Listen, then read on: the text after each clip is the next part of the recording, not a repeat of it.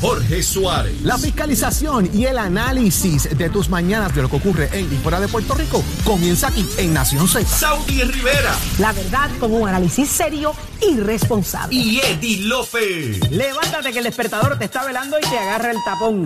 Nación Z por Z93. Ya estamos de regreso, mis amigos. Una nueva hora comienza en Nación Z en vivo. En vivo desde los estudios de Mega TV para Z93, tu emisora nacional de la salsa en el 93.7 FM en San Juan, 93.3 en Ponce, 97.5 FM en Mayagüez. La aplicación La Música.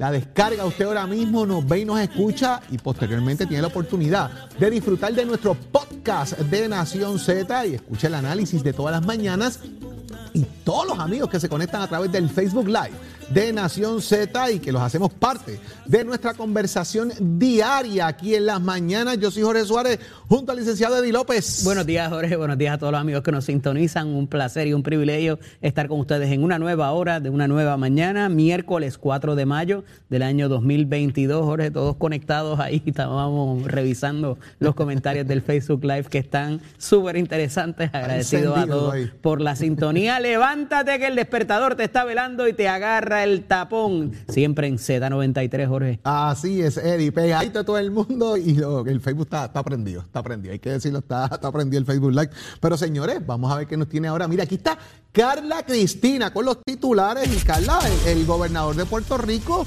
luego de los dimes y diretes, el palante y para atrás de la legislatura, firmó, firmó el proyecto de la crudita. Así mismo, Jorge, buenos días para ti, para todas las personas que nos ven y nos escuchan a través de Z93. En efecto, el gobernador Pedro Pierluisi firmó ayer la resolución que establece una moratoria en el arbitrio a la gasolina y al diesel oil por un periodo de 45 días hasta un tope de 25 millones de dólares. Y de otro lado, en el presupuesto revisado que envió a la Junta de Control Fiscal, el gobierno no cambió la petición presupuestaria de 12.500 millones de dólares que había rechazado el ente, quien en aquel momento propuso un recorte de 100 millones de dólares a estos fondos. Y por su parte, el Senado derrotó ayer una medida que habría enmendado la ley de la Oficina de Ética Gubernamental para incluir en la definición de servidor público a los delegados congresionales con el fin de obligarlos a someter informes financieros. Y en temas internacionales, el Tribunal Supremo Federal confirmó la autenticidad del documento publicado en el diario político que contiene la que pudiera ser una decisión que revoque el derecho al aborto en Estados Unidos y ordenó una investigación sobre su filtración. Por ahí viene un radio maratón. ¿Esa es nuestra buena noticia? Así mismo, Jorge, tú lo sabes. Durante el día de hoy se llevará a cabo el Radio Maratón Juntos Podemos Crecer a beneficio del Hospital del Niño para donar a esta institución que realiza una labor encomiable. En pro de la salud de los niños puedes hacerlo a través de ATH Móvil escribiendo Hospital del Nino PR, accediendo a la página web hdnpuertorico.org o llamando al 1833 335-6466. También puedes llegar hasta el hospital ubicado en la carretera 19 en Guaynabo y hacer tu donativo a través de un servicarro que preparó la organización. El dinero será destinado al proyecto de expansión del Centro de Aprendizaje de Niños del Hospital. Para Nación Z les informó Carla Cristina. Les espero mi próxima intervención aquí en Z93. Jorge Suárez. La fiscalización y el análisis de tus mañanas de lo que ocurre en y fuera de Puerto Rico comienza aquí en Nación Z. Saudi Rivera. La verdad con un análisis serio y responsable. Y Eddie Lofe. Levántate que el despertador te está velando y te agarra el tapón. Nación Z por Z93. Conectado con nosotros Puerto Rico, el presidente de la Comisión de Gobierno de la Cámara de Representantes, el señor licenciado representante Jesús Manuel Ortiz. Buenos días, representante. Buenos días, representante. Buenos días, buenos días a ti, Jorge, a Eddie, a la gente que nos escucha en Nación Z. Oiga, representante, ya vamos como para tres semanas más o menos, por ahí, de que está, que si hackeado, que si craqueado, que si todo ese revolú, el tema de, del autoexpreso y la realidad es que uno pasa por allí, las luces no prenden, uno sabe, uno no sabe si le cobraron, si no le cobraron, no hay recarga. Eso es como que una cosa allí, un tutiplén que nadie sabe lo que está pasando. Pero trasciende también de que aparentemente los datos están corriendo en el dark web, datos de los usuarios de eh, autoexpreso, o sea, los suyos, los míos y los de todo el mundo. ¿Qué está pasando con este tema de la ciberseguridad? ¿La Cámara va a atender esto también? Bueno, la realidad es que eh, en Puerto Rico no existe eh, una, ley ni ¿verdad? un andamiaje eh, legal con, con, garras para trabajar el tema de ciberseguridad. Eh, yo había comentado contigo aquí hace varias semanas que una de las prioridades de este servidor como presidente de la Comisión de Gobierno iba a ser atender el tema de cybersecurity y, encaminarnos a, poder crear la primera ley nacional de ciberseguridad. Y nosotros efectivamente mañana comenzamos vistas públicas sobre este tema. Tenemos citados a PRITS, tenemos allí a, la comisionada de instituciones financieras, también va a estar el DITOP, en lo que va a ser el primer paso de, primero obtener la información necesaria para poder trabajar una ley que nos dé las garras como gobierno para eh, establecer un andamiaje de seguridad cibernética que es, es, importantísimo a la hora de que nosotros aspiremos a un gobierno de futuro que pueda tener la mayor cantidad de servicios digitales posible. Así que en ese sentido, eh, ya teníamos programado esa, esa, ese tipo de investigación. Mañana comenzamos, pero ciertamente el tema de autoexpreso pues va a ser de discusión eh, mañana para, para ver dónde estamos eh, y de alguna manera analizar si ese es uno de, muchos ejemplos de lo que podría suceder en Puerto Rico en términos de, de, la poca o de la inefectiva seguridad que tengamos en los sistemas de información. Representante del research que han hecho hasta ahora, ¿cuánto de esto es campo ocupado federalmente? ¿Cuánta jurisdicción tendríamos para regular este tipo de situación en las sanciones y demás? Porque pues las salvaguardas y eso pues nunca está de más tenerla y eh, ahí no habría problema, pero en términos de ir a, tipificar la conducta, a incluirla en los códigos, ¿cuánta latitud tenemos para poder llevar a cabo eso por la vía legislativa? Mira, ciertamente, eh, hace, recientemente se, se estaba trabajando en el Congreso una medida similar a nivel federal eh, para, para, establecer unos marcos, un marco legal. Correcto, correcto. Eh, así que hay unos aspectos que sí son campo ocupado por las autoridades federales, pero ciertamente los estados tienen y territorios tienen unas facultades para poder, eh, dentro de ese marco, ¿no? atender la situación que, que particular de cada uno de esos gobiernos. Eso va a ser parte de la discusión, Eddie. Mañana nosotros tenemos allí a PRITS, que es la agencia encargada de todo lo que es el tema de los temas de sistema de información y, de verdad del gobierno de Puerto Rico. Eh, nosotros hayamos comenzado el, diálogo con PRITS desde la sesión pasada eh, y habíamos empezado a, tener acceso o a conversar en aquel caso con Enrique Volkers, ¿no? Eh, de lo que estaba haciendo PRITS de manera reglamentaria.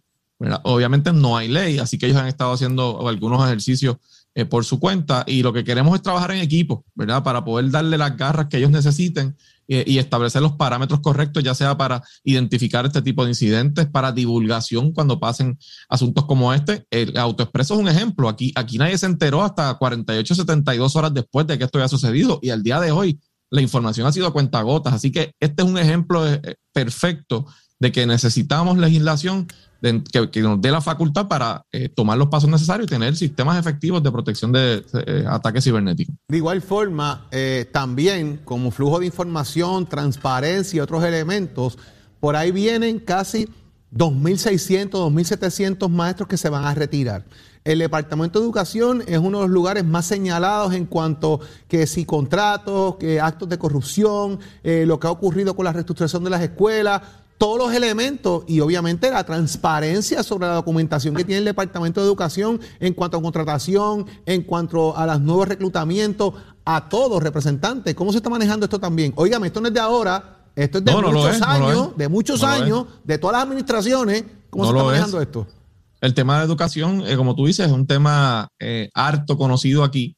Eh, obviamente tiene mucho que ver con que es, la agencia con, con, presupuesto más grande, ¿no? Es una agencia con un presupuesto incluso mayor que el de algunos países de, de, Centroamérica. Así que sí, en el pasado ha sido una agencia que ha tenido señalamientos serios sobre mal, uso de fondos públicos. Nosotros en el día de ayer le enviamos una carta al secretario de Educación precisamente pidiendo información sobre un hecho que, que a mí me llamó mucho la atención, Jorge, y, y es que el pasado mes de febrero, Educación emitió un aviso en el periódico de intención de contratación de WIPR para eh, hacer eh, clases virtuales, ¿no?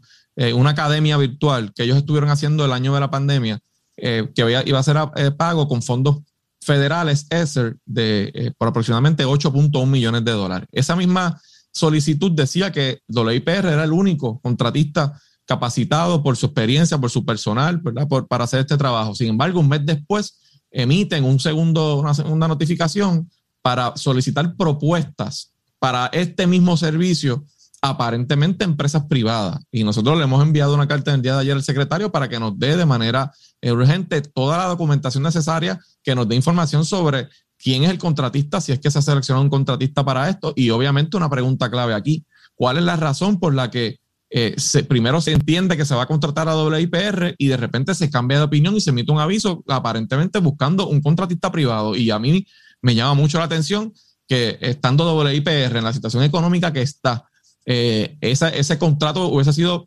importantísimo para que las operaciones allí continúen, además de que hacen el trabajo bien y que ya lo hicieron en el, año pasado.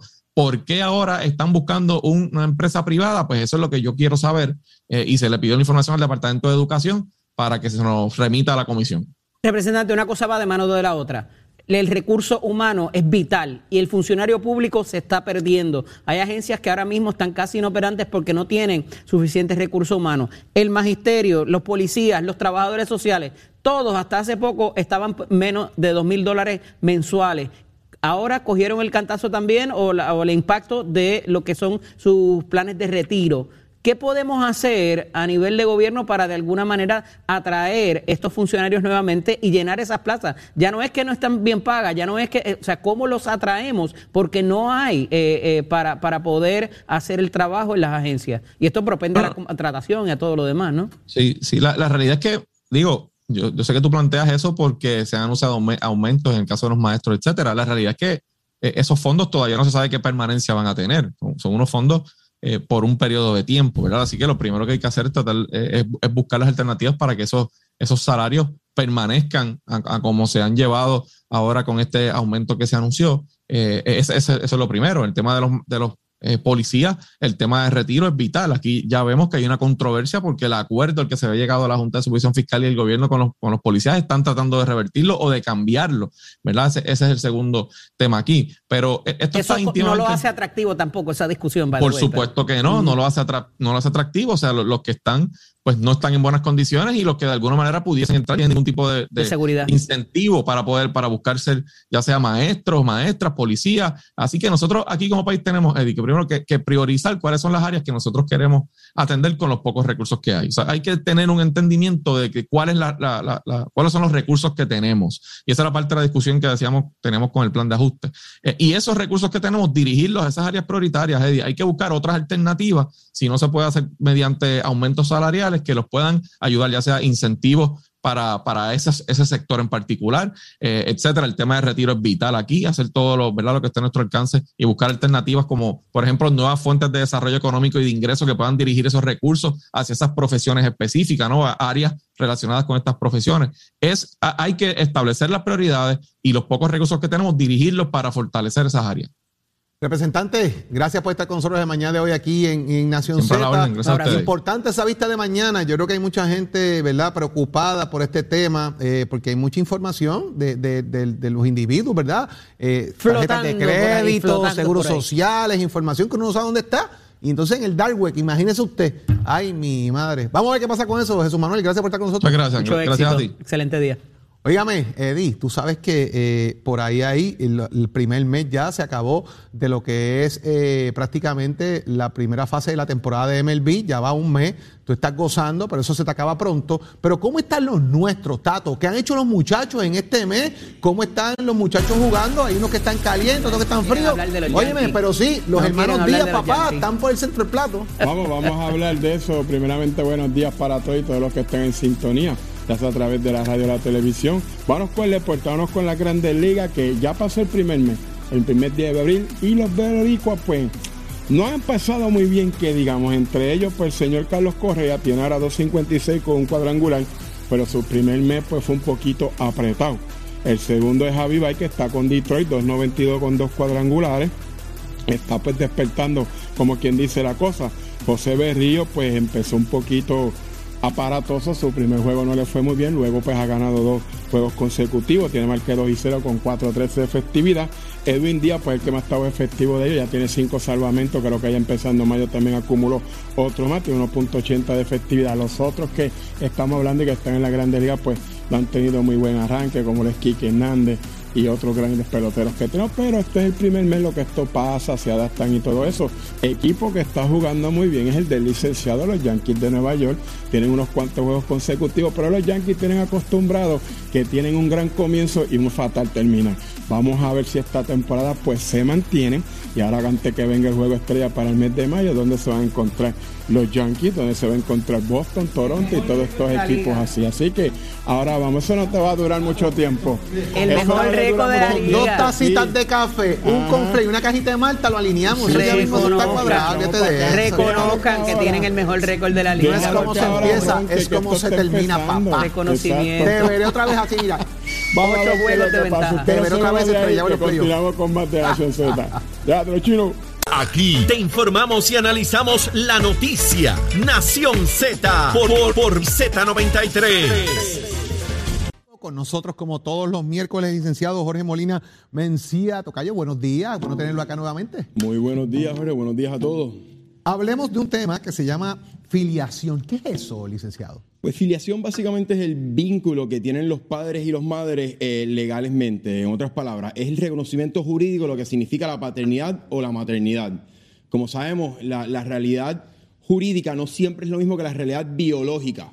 Hay diferentes presunciones que establecen pues quién es el padre de un menor, pero cuando no cae dentro de esas presunciones, pues es que se lleva a cabo el proceso de filiación. ¿Y cuáles son esas presunciones? Pues, por ejemplo, se presume que hijo nacido dentro del matrimonio pertenece al matrimonio. También se presume que hijo nacido entre dos personas que eventualmente se casan, se presume de esas dos personas. Eh, también se presume que después de la disolución del matrimonio, cualquier hijo que nazca dentro de los 300 días después, también se presume del matrimonio. Y por último es el reconocimiento voluntario. Cuando un padre reconoce voluntariamente a un hijo, pues se presume que es el padre, que es la paternidad. Entonces, la diferencia entre el padre o madre biológica versus el padre o madre legal. Pues el padre biológico es el que, el que, el que participa en la concepción de ese, de, ese de ese menor. Sin embargo, el padre legal no es lo mismo que el padre biológico. Debe- pudiera serlo, pero no necesariamente. El padre legal es quien reconoce ese hijo, quien está inscrito como padre en el registro de- demográfico. Entonces, los tipos de, por ejemplo, los tipos de acción, ¿verdad? Para este tema de la afiliación, licenciado. Hay tres diferentes tipos de filiación. Está la afiliación para impugnarla, está la afiliación para solicitarla y está la, la- la afiliación mixta, en donde se impugna una afiliación y se solicita otra. ¿Cómo manejamos el tema de los hijos dentro del matrimonio y los hijos fuera del matrimonio? Antes, antes, había una distinción anteriormente entre lo que eran reconocidos en el matrimonio como hijos y los hijos que eran ilegítimos. Ya eso no existe, eso- esos estatutos son inconstitucionales y ahora en día todos los hijos reconocidos o todos los hijos nacidos de dos personas tienen los mismos derechos. ¿Cuál es el propósito, al fin y al cabo, de una acción de filiación, licenciado? La, la filiación crea deberes y, obtiene derechos que son de padre o de madre, en otras palabras. La- el propósito de la acción de filiación es que reconozcan al menor como el hijo y que reconozcan al padre como el hijo del menor para que ese padre tenga derecho a custodia, derecho a relaciones filiales y que ese hijo tenga derecho a recibir pensión alimentaria. ¿Cómo manejamos entonces, y usted lo mencionó hace un rato, ¿verdad? El tema del reconocimiento voluntario, pero ¿cómo se maneja eso? Eh, ¿Cómo se hace? Se lleva, se lleva a cabo como una demanda cualquiera eh, en donde se tiene que demandar al presunto padre, se lleva el procedimiento civil normal de como se lleva cualquier otro, y al final del día, el padre, cuando el tribunal establezca que es el padre que tiene filiación, el tribunal ordena al registro, de la- al registro demográfico a inscribir al menor con los apellidos correspondientes y al padre a relacionarse con hijo a proveer eh, pensión alimentaria.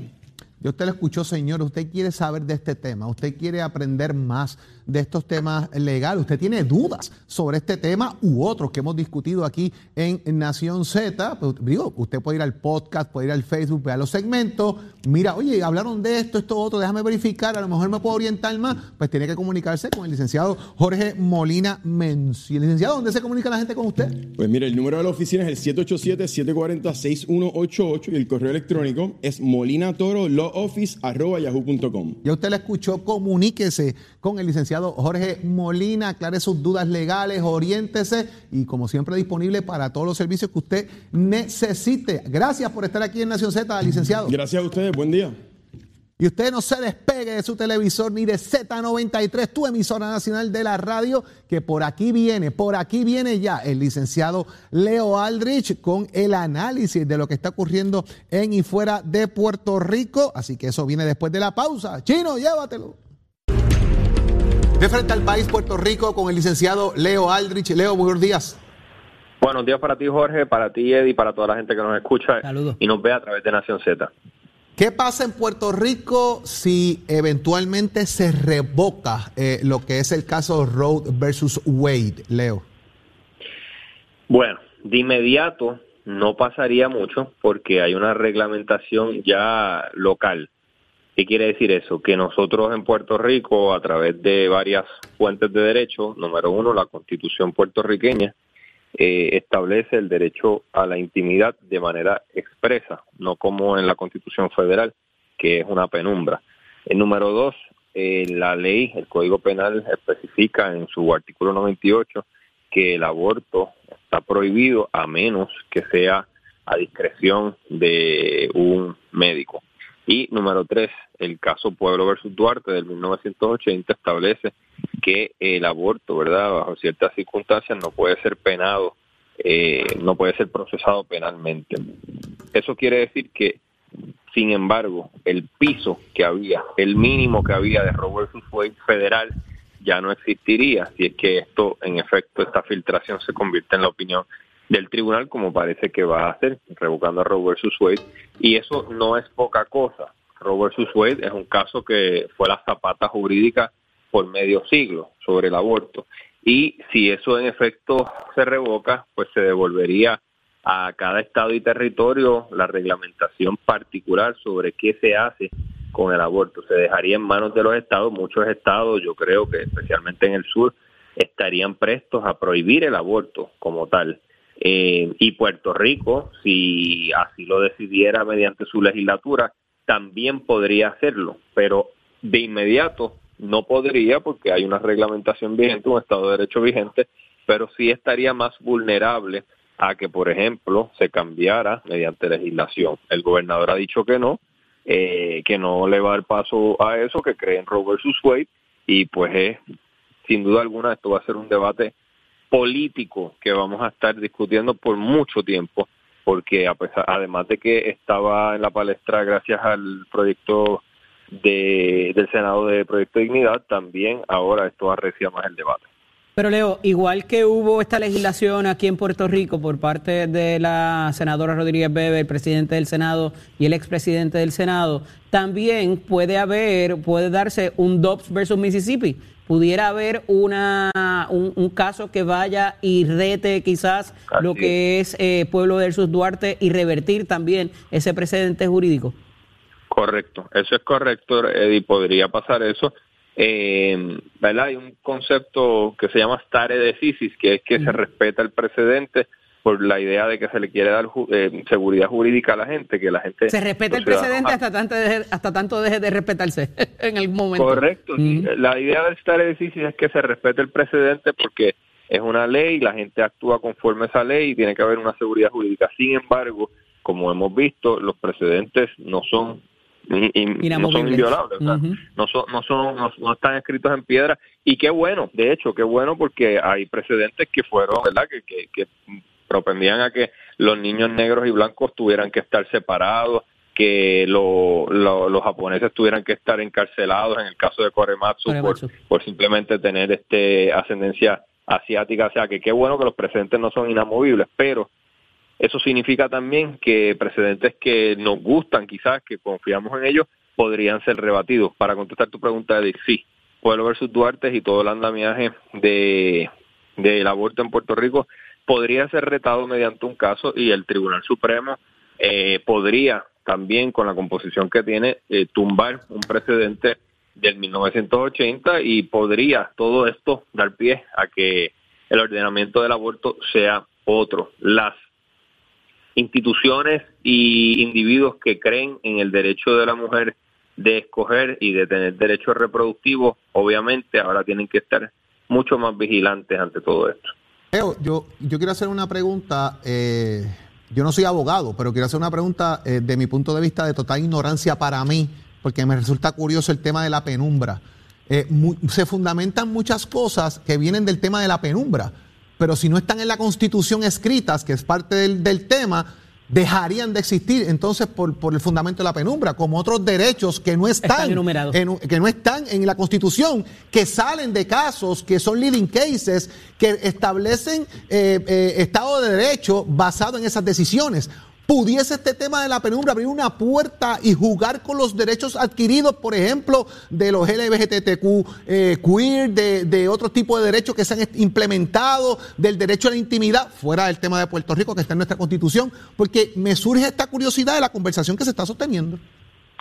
Pues Jorge, has dado en el clavo. Precisamente ese es el debate fundamental jurídico que se ha estado dando en Estados Unidos por mucho tiempo, que es eh, una escuela de pensamiento, ¿verdad? Estoy sobresimplificándolo, pero una escuela de pensamiento, quizás llamémosle liberal, dice que la Constitución es un documento viviente que tiene que ser interpretado acorde con los tiempos, porque después de todo no podemos mantener un texto del 1700 y pico de finales del siglo XVIII eh, inamovible porque hay cambios tecnológicos, hay cambios en cómo la sociedad se ve a sí mismo, eh, etcétera. Esa es una escuela de pensamiento. La otra escuela de pensamiento es la textualista u originalista, que dice que lo que dice la Constitución es lo que dice la Constitución y si no lo dice, no está y no se puede ampliar. Así que, por ejemplo, lo vemos en un caso reciente como Baello Madero. Baello Madero, el juez, eh, el juez eh, Gorsuch dice, espérate, los casos insulares, esto de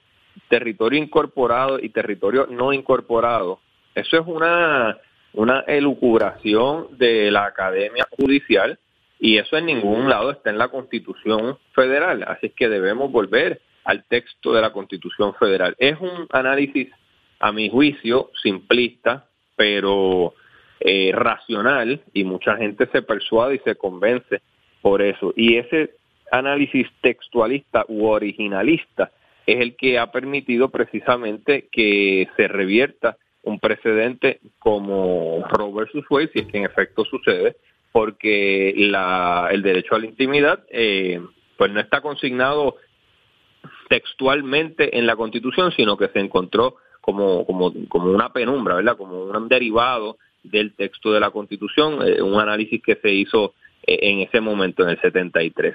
Leo, pudiera estar aquí detrás eh, Lawrence versus Texas, eh, el otro de la adopción, eh, el más reciente inclusive que tiene que ver con el reconocimiento de las parejas, de, ¿verdad? De, casarse para, los sí, sí, correcto. Todo esto pudiera estar en la picota tras quizás la línea de no reconocer el derecho a la intimidad en, en Roe versus Wade.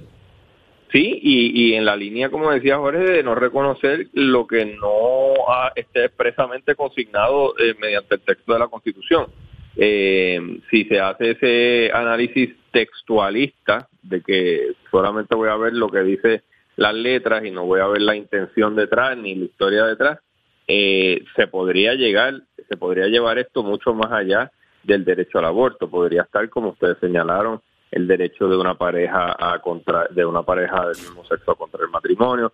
Todo eso potencialmente. Pero todo eso es federal. Hay mucho de esto que se le está dando la potestad al Estado, que sea quien regule. Entonces pudiera quedar, pudiera crear también una inconsistencia entre una jurisdicción y otra. Y eso es lo que va a pasar. Y de hecho, eso también es parte del, de la filosofía republicana, que eso, ¿verdad? Que esto es desde los tiempos de que se creó la, la, la nación americana eh, la, los derechos deben estar, las prerrogativas deben estar eh, en los estados, ¿verdad? No queremos un gobierno centralizado porque ya vivimos la experiencia de Gran Bretaña, tenemos, le tenemos, eh, le tenemos alergia al poder centralizado y Hamilton que decía, no, necesitamos un gobierno fuerte, una república fuerte, que sea un gobierno federal fuerte, que regule las cosas y ese debate mm, centenario, todavía lo estamos viendo aquí, en el caso más reciente del aborto, los conservadores están diciendo deben ser los, los, estados que cada cual reglamenta las cosas como ellos quieran y eh, pues la otra perspectiva es que debe haber una centralización y un y un gobierno federal que, que tenga la potestad de decir cómo en un asunto tan medular como este, en un asunto libertario, eh, se regula a, través de toda la nación, porque por ser un derecho fundamental. La verdad que yo creo que esto es un tema que, va a dejar mucho de que hablar en el análisis al final del día. Digo, digo hice la pregunta de mi punto de vista de, ignorancia, pero leyendo obviamente la discusión de por dónde va la cosa y lo que pudiese ser de alguna forma una revocación general de derechos adquiridos por casos que se han dado y que establecen política pública. Va a ser bien interesante cómo cuán fino pueda hilar eso, Leo, al final del día, cuando se vaya finalmente a publicar, si es que esto se va a arreglar, si se va como salió, porque estamos hablando incluso hasta, hasta de momentos donde haya violaciones, etcétera. O sea, está es, es, un poquito complicado cuán fino pueda hilar este tema a la hora de publicar finalmente lo que va a ser esa decisión.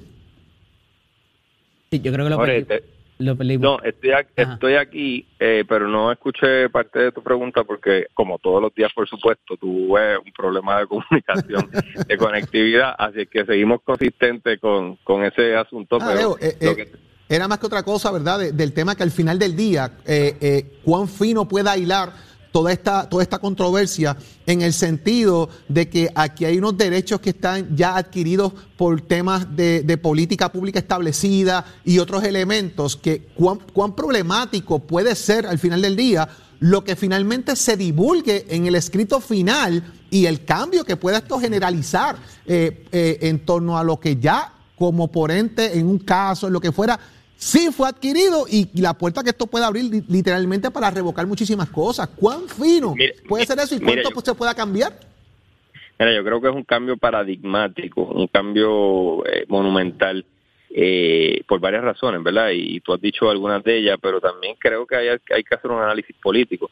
Y en, dicen algunas, algunos comentaristas que esto puede eh, pues unificar a los demócratas de cara a noviembre, que se espera que los electores eh, cojan una asamblea legislativa federal republicana, tanto Cámara como Senado, y le compliquen el resto del cuadrenio a Biden. Esto podría llevar a los demócratas a, a, a pues, pompearse, como quien dice, y decir, espérate, esta gente está haciendo esto, vamos a movilizarnos para retener el control de Cámara y Senado. Eso es una posibilidad en Puerto Rico. A mí me parece que si este asunto se sigue siendo foco de atención principal, vamos a ver un realineamiento muy interesante, conservadores populares y conservadores PNP, con, eh, liberales PNP y liberales populares, este proyecto Dignidad por un lado, eh, que sabemos por dónde van, eh, Movimiento Victoria Ciudadana y el PIB por otro lado, o sea que va a ser un realineamiento bien interesante. Vamos a ver, Leo, eh, yo creo que esto es un tema que va, va a tener discusión bastante todavía de aquí, ¿verdad? En, toda esta especulación, obviamente, que se hace de lo que conocemos hasta ahora y hacia dónde se pueda mover. Así que, como siempre, agradecido de tu tiempo aquí en Nación hermano. Gracias a ustedes. Un, placer estar con ustedes. Buen día. Bien, igual para ti. Señores, llegó el día, llegó el día, llegó el día de lo que va a ser el radio maratón del Hospital del Niño de Puerto Rico. Y para darnos detalles de este evento que se realiza el día de hoy, usted puede hacer su aportación. Oígame, pegadito a la programación de Z93, está conmigo la doctora Elizabeth Pagán, quien es la directora médica precisamente del Hospital del Niño. Muy buenos días, doctora.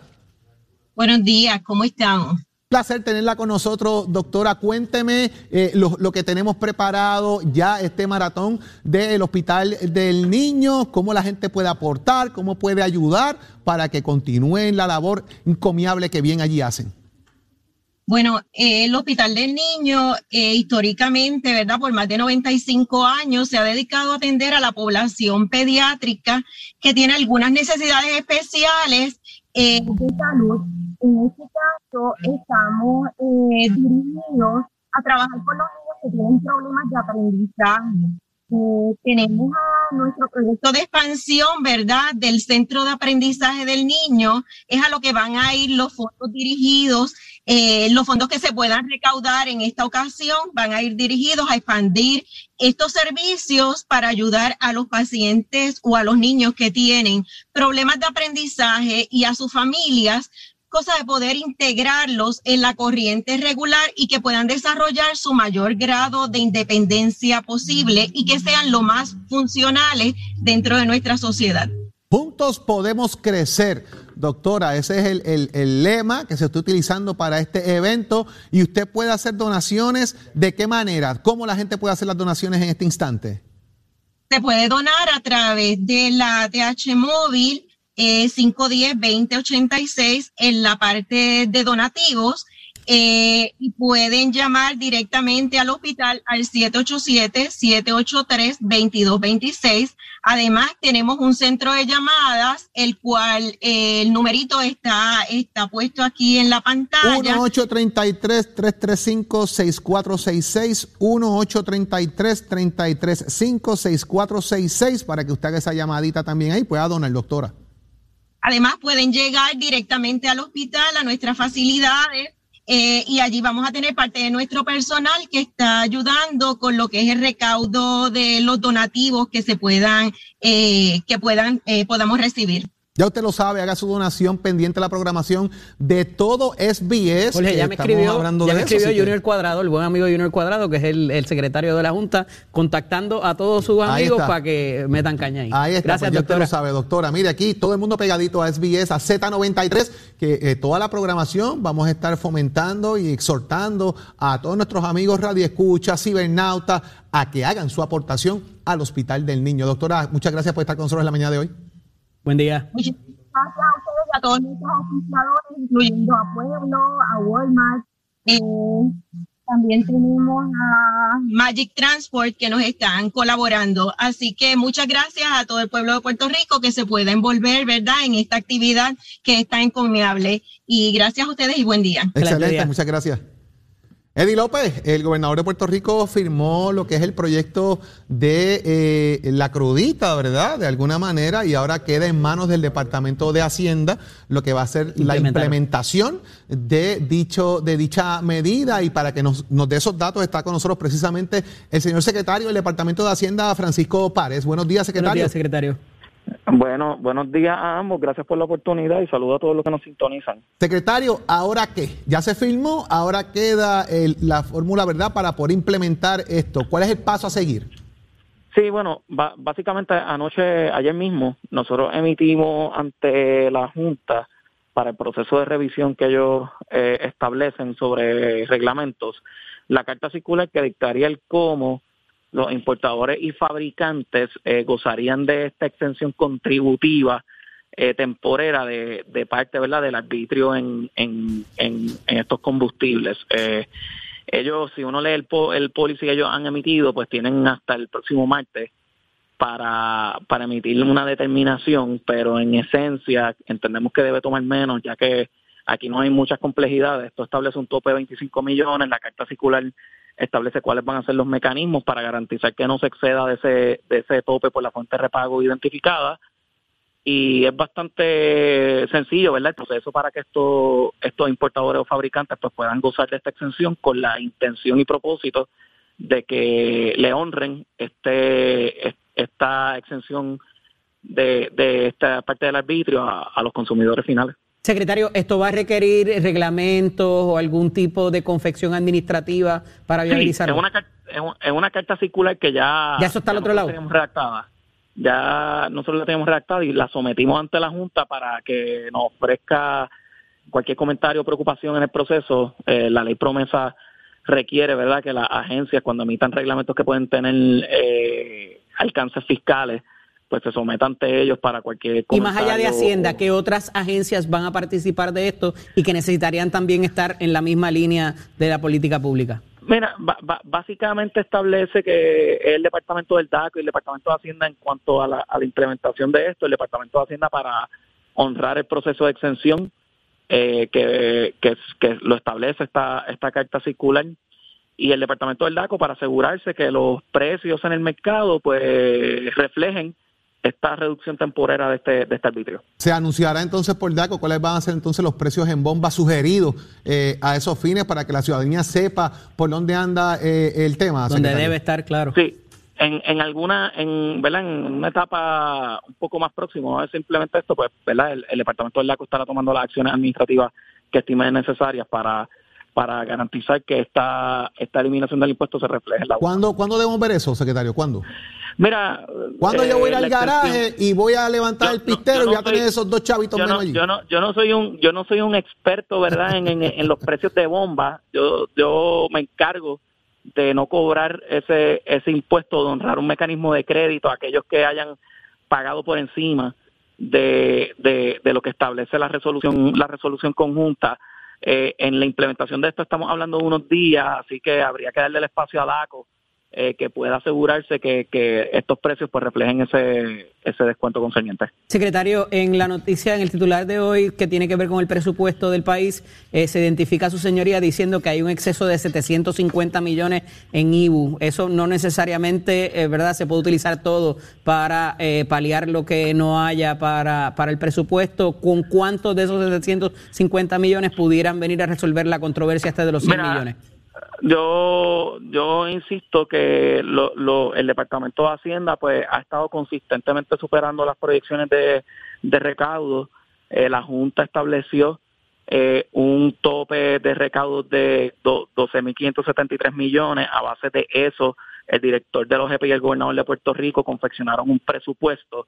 La Junta establece que quiere dar un cushion de 100 millones de dólares eh, así que el proceso presupuestario debe limitarse, según ellos, en 12.473 millones de dólares. Y, ¿verdad? Dentro de mi criterio, y, creo que es consistente con el del señor gobernador, pues básicamente innecesario sabiendo que las proyecciones de ingresos, pues con toda probabilidad van a ser superadas por el Departamento de Hacienda, como ha ocurrido yo creo que en casi todas las instancias desde que la Junta se estableció. Pero sostengo mi pregunta, eh, secretario, ¿cuántos de esos 750 millones pues, eh, se pudieran utilizar?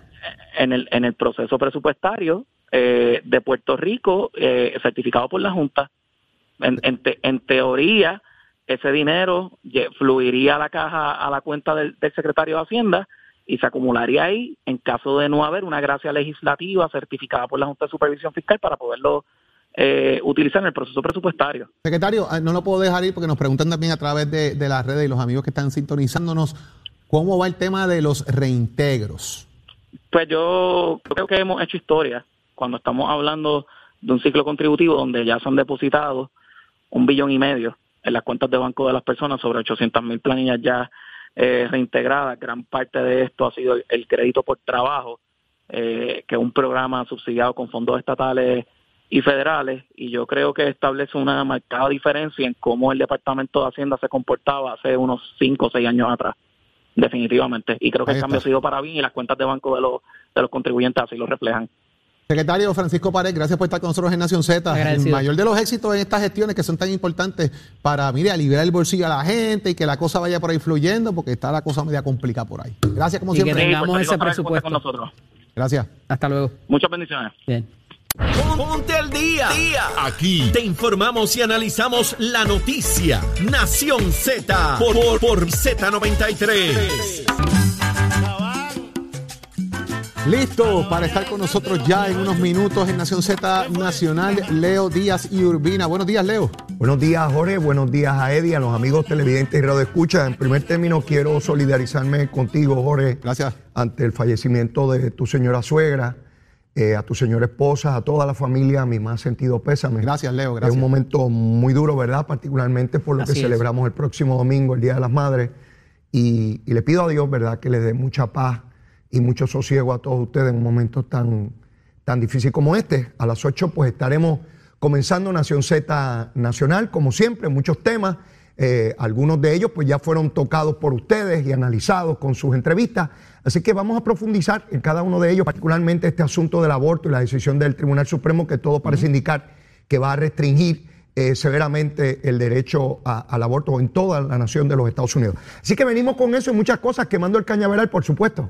Como siempre, Leo ahí listo, presto y dispuesto para quemar el cañaveral. Leo, gracias por las palabras. y obviamente, llegando aquí, fue que prácticamente nos enteramos de, lo que había, de lo que había sucedido, ¿verdad? y como uno dice, el show must go on, pero pues vamos ya a estar trabajando con este tema eh, y una vez más eh, nos unimos a, toda esta situación que atraviesa la familia Aguilú Ruiz también, ¿verdad? Y, y Ruiz Rodríguez allá en, el municipio de San Lorenzo. Así que ya mañana continuamos, continuamos con eh, nuestro show todos los días, las noticias, el análisis que a usted le gusta todas las mañanas desde las 6 de la mañana en Nación Z y sigue por ahí corridito hasta las 10 con Nación Z Nacional. Edi López. Agradecidos a todos por la sintonía. Recuerden lo del maratón del Hospital del Niño, Hospital del importante en toda nuestra cobertura de las diferentes eh, eh, emisoras de acá de SBS. Nosotros regresamos mañana a las 6 de la mañana, pero permanezcan en sintonía con Nación Z Nacional que comienza ahora. Nos vemos mañana con el favor de Dios. Excelente día.